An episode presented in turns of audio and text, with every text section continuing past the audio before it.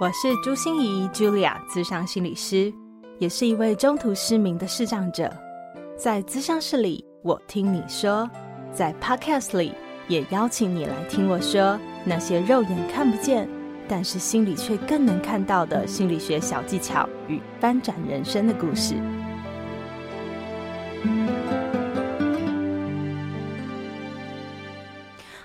亲爱的朋友，你好吗？我是朱心仪，Julia，咨商心理师，欢迎收听朱心仪说心里话。我是个做节目的播客主，当然也是个喜欢听 Podcast 的小粉丝，始终在我的资料库里哦，一上架我就会立马点开收听的节目之一，就是今天的来宾——超直白心理学。他们的两位主持人自称名传金城武的严志龙老师，还有美女助教小白。他们将有点硬的心理学科学研究结果，用轻松浅白又生活化的方式，让每一个人都可以很容易的咀嚼、消化和吸收。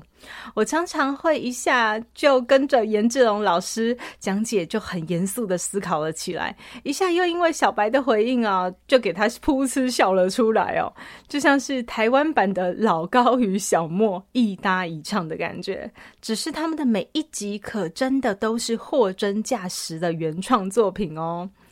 从成立这个超直白心理学，嗯呢。其实我每次都会不小心念成超级白心理学哈的起心动念和他们结识的因缘开始，还有如何面对自己在过程中的完美主义呀、偶包啊，像是严志龙老师哦，一本正经的在节目中自带人气哦，我真的是边抖边笑又边崇拜，也会问他身为堂堂的大学教授的形象捏了一把冷汗。还谈到他们做 podcast 就好嘛，为什么还要动笔整理，把这两年多的精华写成书呢？当节目的最后哦，我访问到做这个 podcast 对两位的意义是什么时候，真的被感动到了。小白说的自己就站在那个海景第一排哦，直接沐浴在这个 podcast 里面的改变。而严志龙老师则说的这个 podcast 啊，如何拯救了他的灵魂，让他重新与自己、与心理学、与他人再重新连上线哦。是的，所有创作者都是要很用心，而且很用力才能创作出来的。但是也因为这些创作的过程和结果，使我们成为了更喜欢也更完整的自己。如果你正面临一些瓶颈，不知道如何突破；如果你正有些想法，但是不知道怎么实现；如果你面对一些难题，需要重新调整心态，也许听完这一集，你会有柳暗花明又一村的领悟哦。我也准备了三本超直牌心理学的最新力作要跟你分享，赶快到我的朱芯仪视障心理师粉丝专业参加抽书活动喽！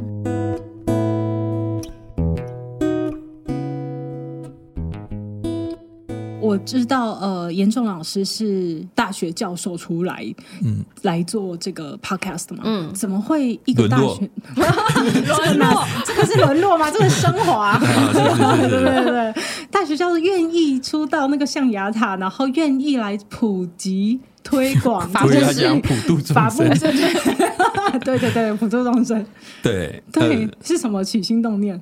呃，其实当然，这个呃，一开始是因为有一个朋友开了一个 podcast 的制作公司嘛，就是 Sound Talk，然后他就可能在 FB 上面偶尔看看我写一些东西，或者讲一些东西，他觉得蛮有趣的，所以就邀请我。我其实本来不想答应的，但是他后来说他要找一个女主持人跟我搭档，我二话不说，对，而且是美女，好，这句话一定要讲就对了，对，所以我就立刻答应了。好，这个老婆会听到吗？呃。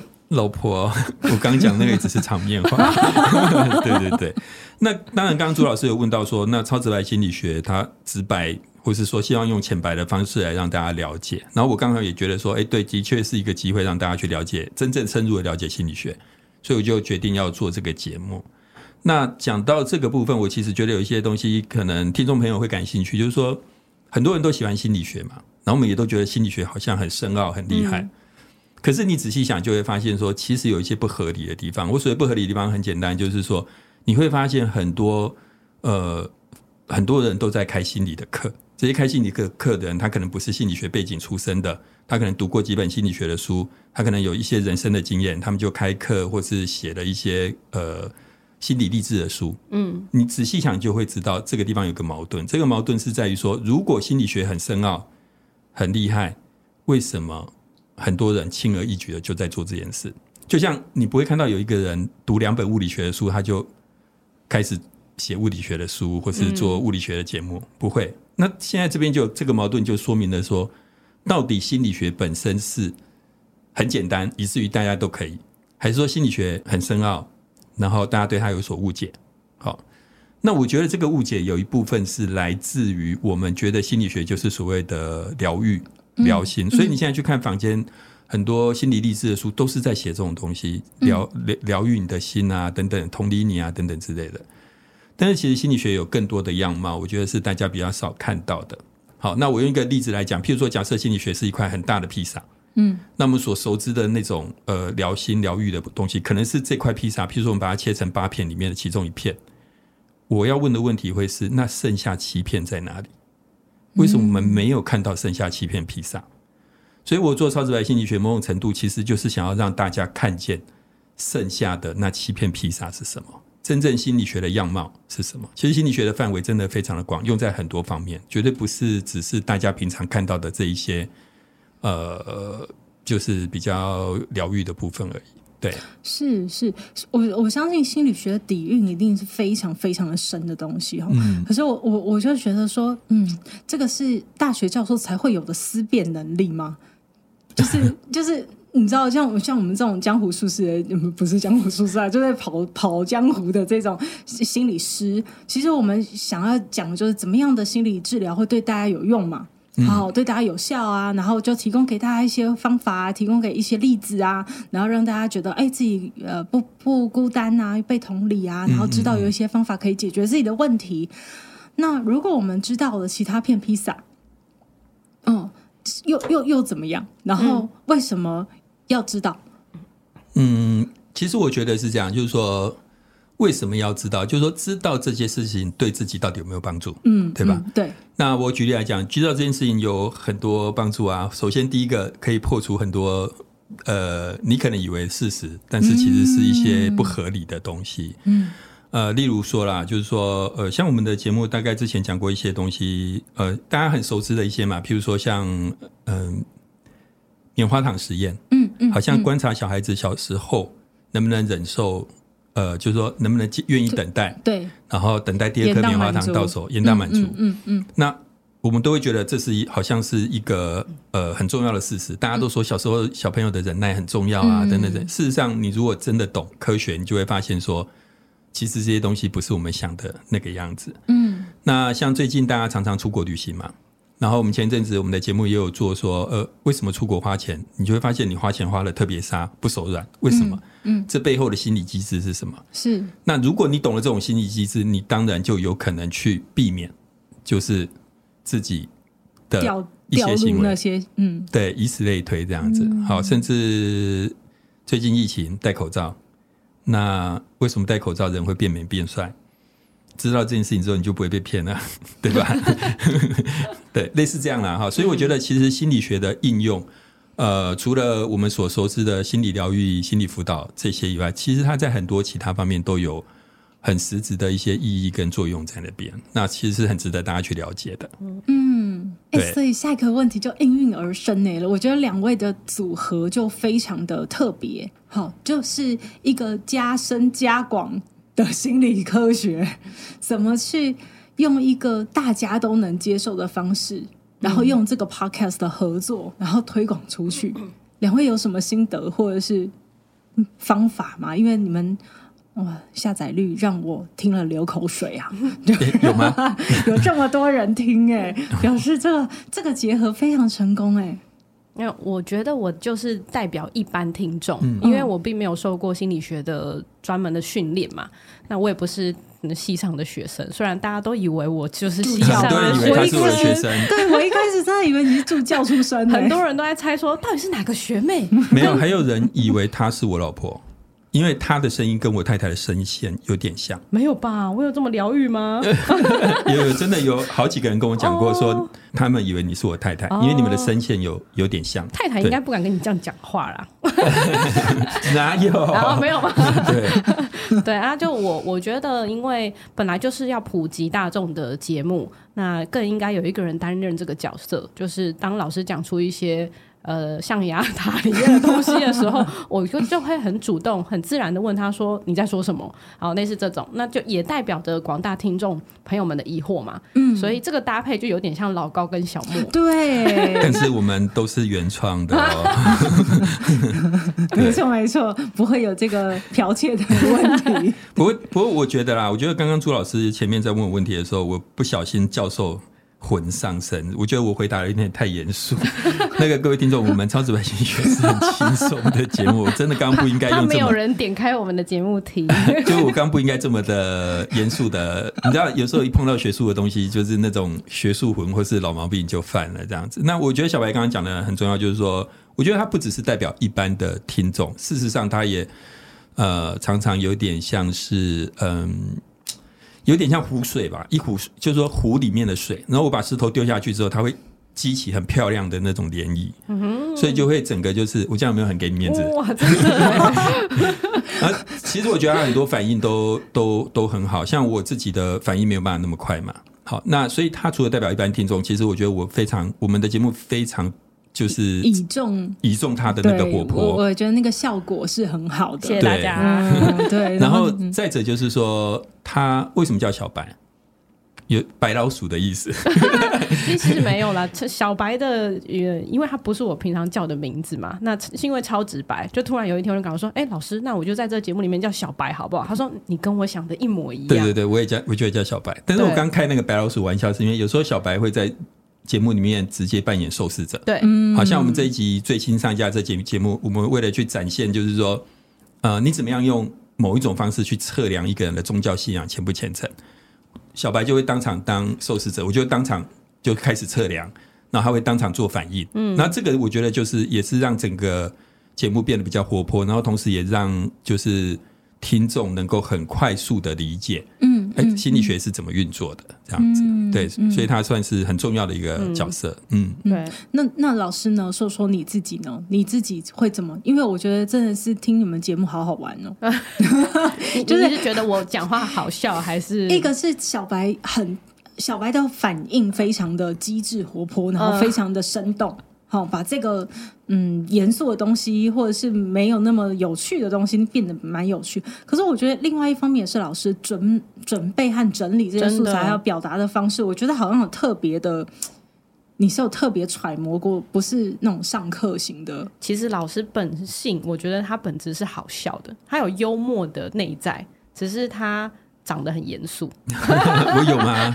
大家觉得金城武严肃吗？啊，是金城武长相算严肃的，没有，他就是一个被学术包装的 的那一种状况。可是老师其实是很有梗的，对。但但是我觉得在整个过程当中，其实也的确学会了一些事情啦。我我倒不觉得我是有去特别揣摩什么，可是是做中学。那我想，如果同听众朋友去听我们早期的节目，其实早期的节目是以学术研究出发。就是说，我看某个研究，然后接下来我讲研究给你听。其实这个就就不是很有趣，我觉得。嗯、但是后来慢慢我就会从生活中抓到题材。就比如说我刚呃举的那例子说，哎，为什么你出国花钱就不手软？这就是因为我前一阵子去日本的时候，我自己花钱花得很凶，我就突然意识到这件事情，然后觉得哎，这个东西可以拿来做 podcast 的。然后借由这个生活化的主题，我接下来去找相关的心理学研究。然后把它用比较丰富、有趣的方式去讲给大家听，嗯、所以像这种主题的选择，它就是很生活化的。这个就是我学习到的一个部分。嗯，那聊脏话心理学那一集也是因为你很爱讲脏话？没有，那是小白，小白爱讲脏话，他常常在讲脏话被我阻止，会被我们逼掉。然后我就想说，好啊，那我们就来讲一集脏话的心理学。对，没错，好有趣哦。对，然后然后还有一个，我觉得是你会开始学会去简化讯息。那所谓简化讯息，就是因为 Podcast 跟 YouTube 这种影音不一样嘛，就是说。你今天想要讲一些呃研究或是甚至是科学的东西，可是你必须要让听众在没有影像的情况下理解，嗯，所以你就会学会去简化一些细节。像以前我一开始刚做 Podcast 的时候，其实太在意细节，因为就是那个学术魂，就是觉得啊这个一定要讲清楚，对，这你不能万一被人家被同行听到的话，嗯、说严重乱讲不行。嗯、可是后来我就是某种程度就是比较能够去舍弃这些东西，譬譬如说以数字来讲好了。一千八百一十，我可能就会讲大约一千八。因为这对听众来讲吸收比较快。是，然后还有另外一个例子，就是说，呃，像我们之前讲那个，譬如说世界杯足球赛的时候，那你看，你想，我们想要知道赢球会不会让男生的睾固酮雄性激素增加？嗯嗯，所以他们就找了一个一群意大利跟巴西的人的球迷来看比赛。好，重点是这个研究是在美国做的，所以那些人都是美国人，他是巴西裔的美国人。跟意大利裔的美国人，嗯嗯，可是我在讲，如果是以前，我就会讲哦，巴西裔的美国人，可是后来我学会了之后，我就知道说，这时候你不要把事讯息复杂化，嗯，你就讲巴西人跟意大利人就好了，就是类似这样，那这样就可以让你在没有影像的情况下，让听众更快的速的去 catch 到一些核心的讯息，对，嗯，所以这个是你一次一次做完了以后，然后去听去反思。去想说怎么样说会更清楚？对对对，因为我们每次做完的呃，我们的录音师剪辑给我之后，我都会先听第一次的东西。然后我有时候我自己听听，我就觉得哎，这边怎么这么不清晰啊？然后后来慢慢我就意识到，说我应该把某个细节拿掉，或者某些细节拿掉，嗯，这样子，嗯嗯，对，哦。所以这样听起来真的是很不容易耶。就是教授把这个 podcast 的制作过程也可以当做一个研究了，可 以可以，对不对？对我们有研究方法哈，研究结论，研究的过程。嗯，对，嗯。那两年多以后，我们出了一本超直白心理学的书，对，嗯、可以多介绍一下这本书吗？这本书赞，每个人都应该要买，因为我们上架时间已经过了，你们的是 对，没关系。对，那呃，其实我觉得也是机缘巧合啦，因为嗯，就是那个远流出版社的周主编，就是周明仪主编，他就是我们的听众，他很客套的说他是我们的听众，那所以他可能有听我们的节目，觉得我们节目的内容还不错，就。就是问我可不可以就邀请我写书这样子，嗯，那其实说真的，我一开始并没有特别想写，因为呃写书其实蛮辛苦的。然后再者，如果有写过书的听众一定都知道，除非是金庸等等，否则一般人写书在这个时代不容易赚钱。嗯，但是我后来觉得必须要把这些内容留下来，因为我想朱老师做 Podcast 的应该也知道，其实 Podcast 的内容沉得很快，就是你很辛苦的，呃，像我刚刚讲那些。很多节目，其实我看了很多论文所做出来的东西，然后可能也一般听众都喜欢，但是问题是这个东西节目一出来之后，大约两个礼拜，它就整个沉下去了。就是说我讲讲一个比喻，它有点像你是一个厨师，你很精心的研发出一道菜，嗯，这道菜只能卖两个礼拜，嗯，两个礼拜之后你要再重新研发一道新的菜，它不是说一碗一兰拉面卖一辈子，不是这种状况。可是写书就是把这些食谱全部变成。呃，可以永远卖下去的东西。我讲的卖，指的不是说我们要赚钱，而是说能够让永远让人们看得到，流传下去，对，能够流传下去。嗯、所以我就是想说，呃，嗯，那就写。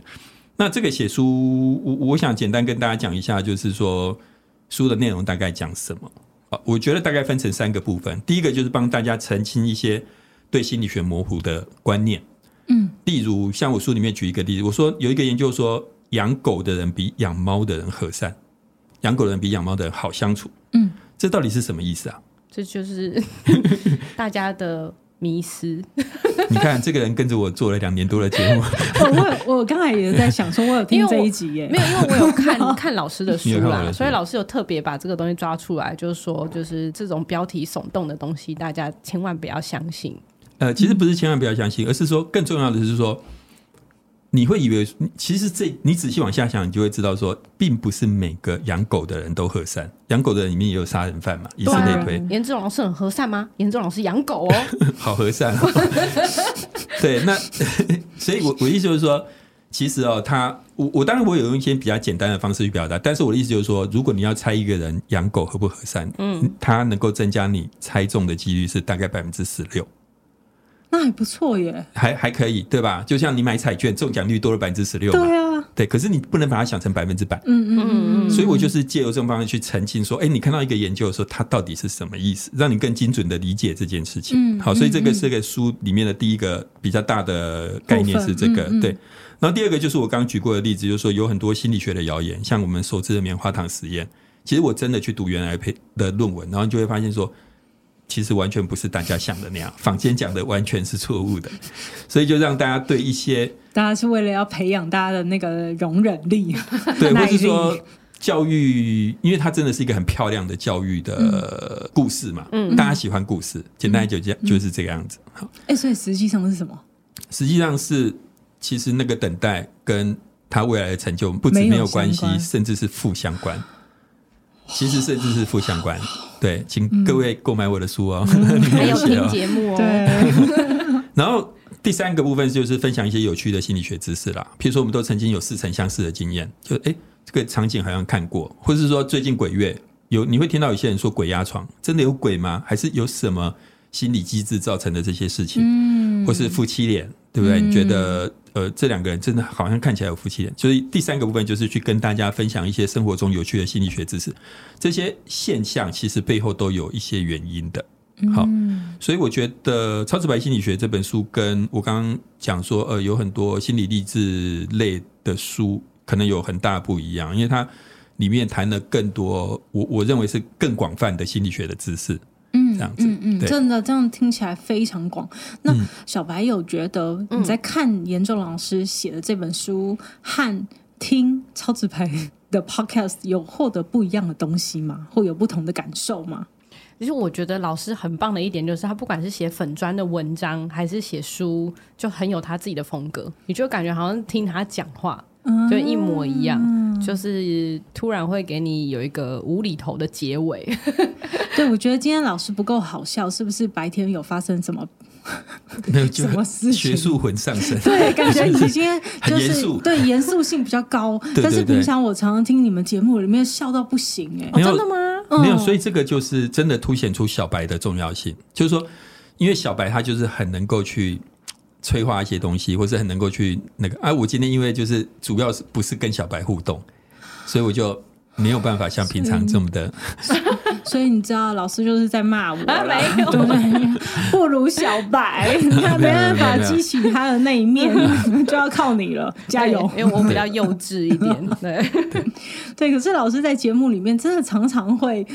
有一些非常，比如说你会觉得哇塞，怎么有个男人可以那么孬啊？就是讲到太太的时候就，就呃真的很尊敬啊，很 害怕的那种感觉哈。嗯、或者是哦，我还看到老师那一篇静冈的粉砖嘛，哦、对，不对？就我的好友刘德华，我说 对，很好笑，很好，对对，就是很。很可以很不要脸的自吹自擂，然后也没有关系，嗯、就对。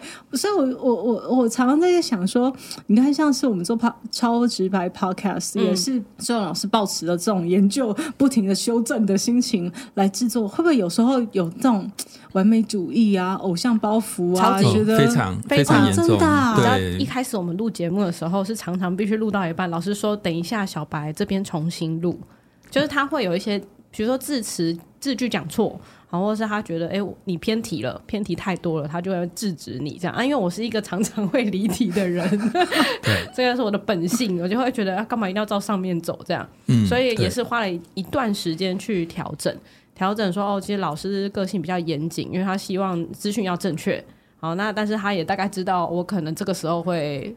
跑到就偏离轨道，所以后面这个默契也是慢慢培养而成的。嗯，对。刚刚朱老师讲那个尊敬太太、爱太太部分，那是自发的、真心的。我知道，我知道。老婆，你有听到吗？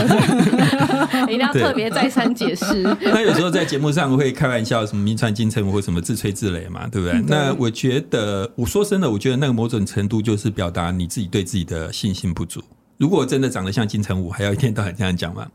所以，其实我觉得啦，这个所谓的信心不足，跟刚刚朱老师讲的那个完美主义其实就有关系。所以我就是很力求完美的一个人，所以有时候就是有些东西，就是你会觉得，呃。可可能像刚刚朱老师，我们在录音前也有聊天嘛，聊到我们的节目的目前收听状况。因为朱老师会问我这个问题，是因为他常常听到我在节目上哀嘛，还说啊节目都没有人听什么的。对呀、啊，大家要赞助啊。其实这个也是反映完美主义，就是说你会觉得你怎么做都不够好，这样子。好，那所以我觉得啦，其实做节目以我来讲，我觉得的确是蛮消耗的。就是很辛苦。很辛苦的原因，倒不是说应该这样讲，也许我用六分力，我就可以做出一个中上的节目，可是我始终会有一点担心，说这样不够，嗯，所以我可能就会花更多力气。嗯，所以刚朱老师说啊，我今天不够好笑，某种程度可能也跟我今天要录音有关，因为其实我花了蛮多时间准备，事实上睡眠也没有睡得很好，这样子，哦、所以就是我不知道是因为这样，我今天的反应不好笑。是准备今天的节目吗？啊，对，呃，不是，不是，当然您的节目也准备，哦、那还有我们刚刚访谈朱老师，还有我们我这边结束之后，我跟小白待会还要再录音，哦，等等这些的所有的东西加起来，这样子，对。哦了解了解，可是我我觉得我以一个听众的话哈，嗯、我听到的反而是很有自信的、欸。嗯、我的意思是说，你知道，我我觉得人其实最难的是你接纳你自己的好的那一面，其实每一个人都可以接纳。嗯嗯，但是要接纳自己，每一个人都有黑暗面、阴暗面，或者是呃有一些羞于启齿的，比如说我小心眼啊，我爱计较啊，嗯、我很容易嫉妒别人啊，等等等，你要去敞开这个部分。让自己和让所有人都知道，其实是一件非常有自信的人才做得到的。嗯、就是说我被你知道也没什么关系，因为那就是我。嗯，对，所以我我每次听到你这样讲的时候，一方面当然当然都是好笑啦，可是也一方面代表哇塞，这个很接纳自己。而且自我肯定到有点自恋，自恋，对对对，是因为金城武的部分说了太多次了吗？可是像小白啊，自己跟老师合作两年多以来啊，就是嗯，我我觉得啦，我我这个听众听起来，就是你的幽默啊，你的机智啊，那些是浑然天成的。这这个是你有练过的吗？那我是什么？他浑然天成，我是他他他他是浑然天成。老师你。其实我刚才本来以为你是浑然天成，可是我刚才又听到你说，你其实网红这个概念，其实嗯，你是把它硬加进来自己身上，对对对对，所以也有一点练习，对不对？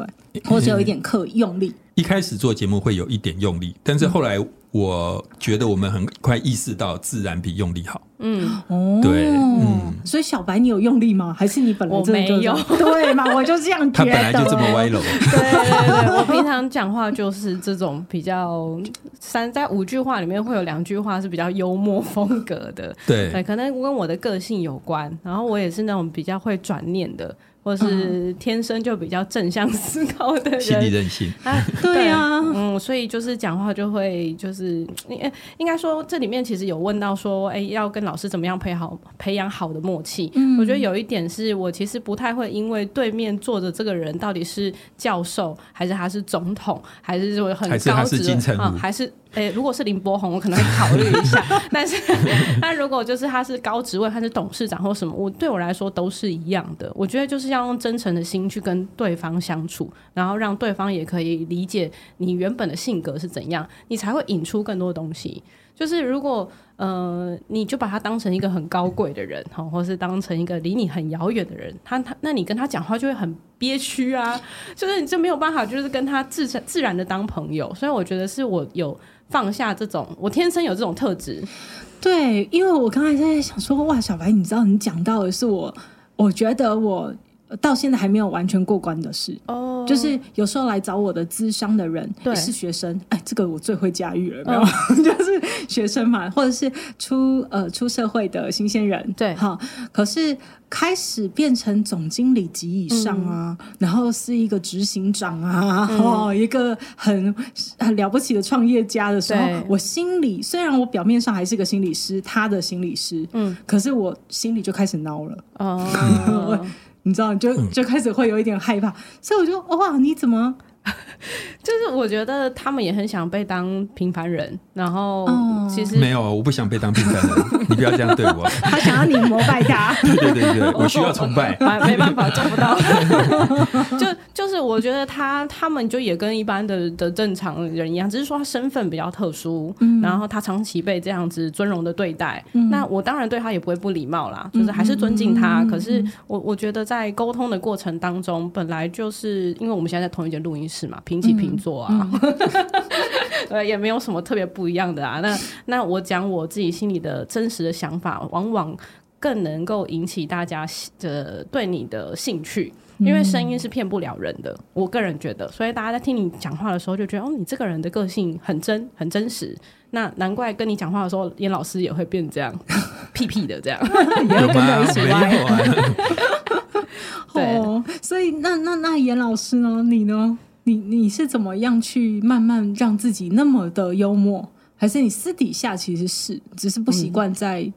我我我私底下应该算是吧，因为我应该是幽默的人。对，我就上课的学生都还蛮喜欢的这样子。那你的幽默是跟小白一样那样，就是个性使然吗？还是你有什么原因让你？我觉得不能说是个性使然，应该讲说这是我习惯的沟通方式。嗯。可是我跟小白，我觉得我刚刚听他那样讲，我觉得我有一个很大的不一样，就是他是完全不会受到情境的限制的。可是我是很容易在不同的情境下会变得不太一样，就像我刚刚 在这一集一开始突然学术魂上的时候，就很认真、很严肃的去啊。我觉得我跟小白在某一个沟通的模式上不一样，是因为他比较乐天。然后他比较不会把每一件事情都看得很严肃，嗯，可是我不一样，我是有分事情的，就是说，好谈到学术的事情，我突然之间那个严肃的部分出来了，我把我太认真了，简单来讲就是我太认真，在某些事情上，认真就输了，对，认真就输了，或是认真就不好笑了，所以我就会表现出那个认真的部分。可是只要撇开这个部分不谈，其实刚刚朱老师讲的，或者是小白的那个幽默的部分，我也是也是应该是有了啊，所以。在节目上展现出那个部分的时候，就会比较自然。所以我在我们超直白经验，因为我今天是受访的角色吧，所以我可能就会角色上有点变换。否则在超直白心理学的时候，其实我是都尽量把严肃的那个部分拿掉，完全就是拿另外另外一套我出来这样子。对，那你会不会怕被你的同僚啊，或者是学生听到？不会，他的那个学生都超喜欢听他的节目，哎。啊，整个大学大家很多都知道老师有做超直白心理学啊。对，而且我觉得我不会怕的原因，是因为我觉得我自己在做节目的时候有尽量的，也不能讲尽量，就我天生就是如此，就是我没有办法太太做作，我没办法太网红啊，我也没办法讲我不相信的事。所以其实有一部分人对我们节目的评价是觉得我们的节目。是值得信赖的，因为他认为我们会帮他做知识的把关，嗯，所以我们不会说啊，大家说棉花糖实验是这样，我讲给大家听，收工，不会，我会去看原始的论文，然后我发现不是这么一回事，我讲给大家听。所以我说，呃，朱老师问说我的同才，我会担心同才说我怎么样？我觉得不会，因为我是在讲正确的事情，或者做正确的事情。当然我没办法百分之百正确，可是我觉得我做的那个部分算是有做到一定程度，所以我比较不担心。那这也是我刚刚跟朱老师讲的，有一天你有两百万的追踪的时候，你可能就坚持不住了，没错吧？是是是，对，因为每一个广告都是都是几十万的，嗯、是的，对，所以我觉得目前为止还没有这个问题，嗯，对，嗯，所以我我我就我其实有时候会。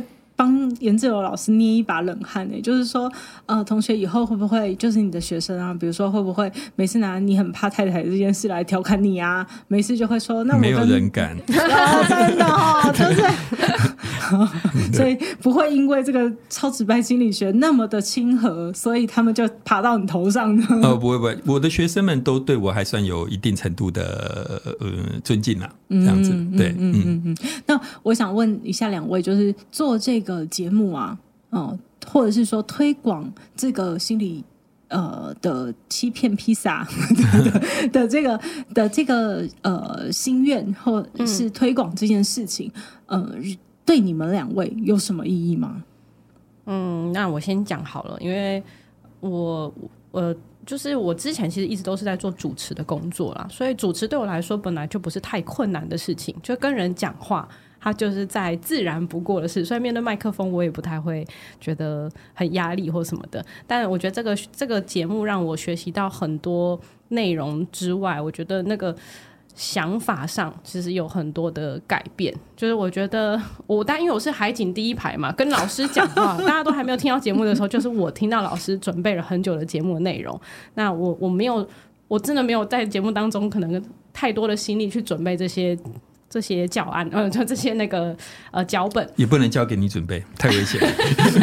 没错，但但就是呃，如果听众朋友们都可以有所收获跟改变，那大家可以想象我的收获可能是你们的好几倍。嗯，灌顶。嗯，对，因为有些删掉啦。对对对，有有一些删掉了。没有，我我的就是百分百这样。那我觉得呃，超直白的意义就是。我们虽然都是没有拿薪水了无几职，可是做得非常开心，而且我从老师身上学到做人做事的道理。我完全没法教人家做人做事。也不是，我觉得老师看待事情的方法很特别，然后。老师到这个年纪，虽然没有好，虽然没有很老，但是还是一直很愿意学习。所以他读了很多论文，然后他一年要读七十本以上的书，这些都让我很佩服。哎，我真的做不到。可是透过老师去把这些东西集锦出来之后，给我们呃一些一些收获的时候，我就觉得某某些东西你就不一样了。你讲话的过程，你看待事情的方式。嗯，你觉得这个这个东西就有很像你每每个呃每个礼拜都在听很厉害的呃浓缩的演讲，嗯、大概是这样，对我生命上改变蛮大的。对，嗯、所以小小白，等一下想一想哦，我请就想要请你具体说一下，因为我听到都觉得好感动。那个感动是嗯，就不只是。你可以第一手的听到心经，好、嗯，你也可以如真实的接触到一个得道高僧的那种感觉，嗯、对不对？嗯、对对，就沐浴在那个法喜充满、法喜法喜充满的的那个状况里面。那你觉得到底对你生命中或生活中的具体，你有发现有什么样不一样吗？具体来说吗？对啊，比如说你讲话比较好笑吗？还是讲话比较撂？嗯，还是比较容易想得开。可能生活中会多一些一些以前没有超直白的时候，会多一些别的东西出来吧。譬如说，我们过一阵子要签书会，压力好大。呃，因为因为我觉得这个节目算是蛮多听众支持的，然后很多听众的留言啊，跟网络上的互动，我其实看了都会蛮开心的，因为感觉你真的在做。呃，有意义的事嘛，就你时间虽然不是拿来赚钱，嗯、可是你的时间是拿来分享。嗯、我觉得光是分享这件事情就很难得。嗯、那对我的意义来说，因为我本来就很喜欢分享的人，就没有一定要赚很多钱。虽然我超想、超喜欢钱啦，对，但但是这个你说对我生活当中是不是有有实质？比如说什么买饭或是干嘛什么？这不是到那种生活那么实质的影响，可是它对我的心理。状态是有影响的，嗯、而且、嗯、而且小白在我们节目里面是比我红的。你如果输入“超直白心理学”在 Google 空一个小白，不会是空一个颜字，因为大家都看到老师是长怎样，大家不知道我长怎样。